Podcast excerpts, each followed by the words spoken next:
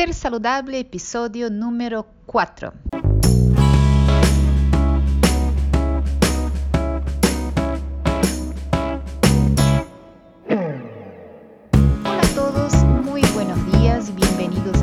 Saludable, el podcast de que hablamos sobre el mundo healthy, el mundo saludable, sobre nutrición integrativa, donde van a escuchar tips, noticias y consejos clave sobre recetas, dietas, no dietas, espiritualidad, productividad, creatividad, en fin.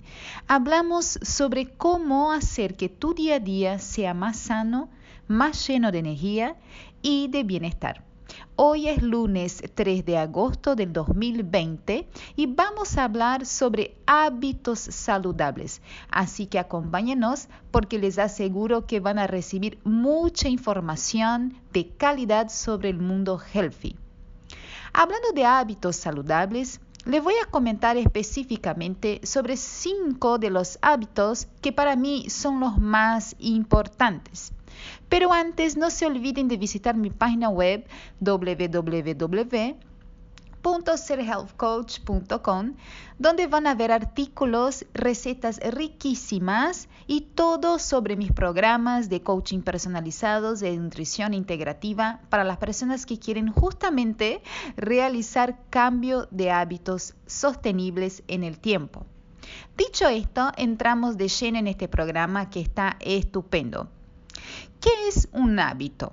Según la Real Academia Española, un hábito es un modo especial de proceder o conducirse adquirido por repetición de actos iguales o semejantes, u originado por, por tendencias instintivas.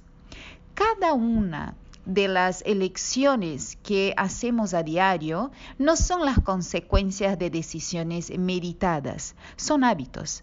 Y puesto que todos y cada uno de estos aspectos ejercen un tremendo impacto en nuestra salud, productividad, seguridad y felicidad, parece inevitable preguntarse, ¿podemos cambiarlos?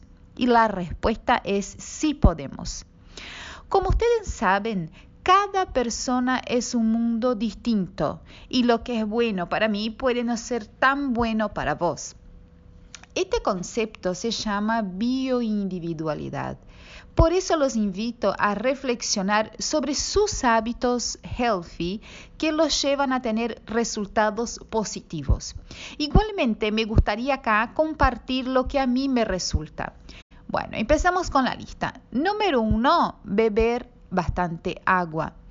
Los estudios demuestran que la simple adicción de más agua a nuestra dieta pueden contribuir a una vida más sana en todos los aspectos. Alivia la fatiga, evita dolor de cabeza o migrañas, ayuda en la digestión y evita el estreñimiento. Ayuda a mantener la belleza de la piel, regula la temperatura del cuerpo, mejora el sistema inmunológico y ayuda a mantener el peso. Muchas veces el hambre se confunde con la deshidratación. El hábito número dos es ingerir whole food o alimentos enteros de calidad a lo largo del día. Alimentos naturales, no empaquetados, no procesados, integrales y de calidad. Eso significa más vegetales, más proteínas de calidad, más granos integrales y grasa saludable. Número 3. Self-care y el manejo del estrés. El cuidado personal. El estrés eh, puede tener efectos devastadores sobre nuestra salud. En primer lugar, el cuerpo aumenta su producción de hormonas del estrés. Cuando se activan estas hormonas, el cuerpo entra en el modo de almacenamiento de grasa. Por otro lado, tener estrés tiende a hacer que las personas busquen la comodidad o la recompensa, a menudo en forma de alimentos. De hecho, cuanto más estresado estás, más alimentos azucarados y llenos de grasa el cuerpo te va a pedir.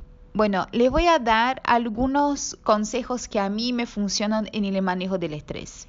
Yoga, pilates o actividad física, meditación, visualización, las morning pages que a mí me encantan, música, una música que me guste, libros, leer, contacto con la naturaleza. Tenéis que probar algo que realmente funcione para vos. El próximo hábito que para mí es súper importante es no saltear las comidas y tratar de mantener un equilibrio entre los alimentos. Intento alimentarme de forma equilibrada con proteínas de calidad, grasas saludables y muchos vegetales.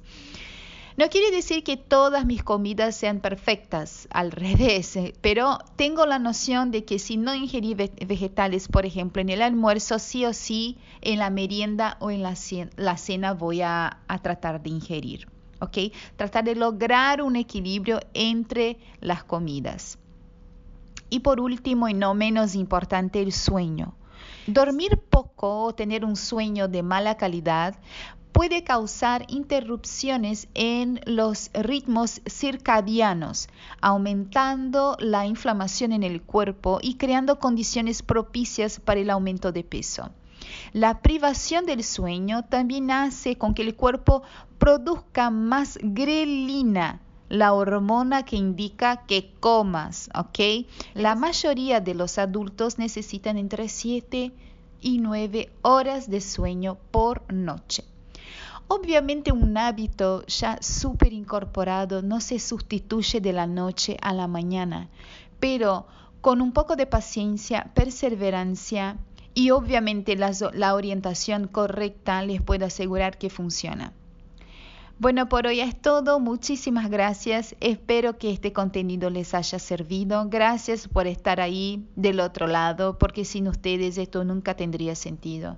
Si quieren sugerir algún tema en especial, es solo enviarme un mensajito a mi perfil de Instagram o por mi página web www.selfhelpcoach.com, donde van a encontrar todos los programas para hacer de tu vida un mundo más saludable. Hasta el próximo lunes. Chao, chao. you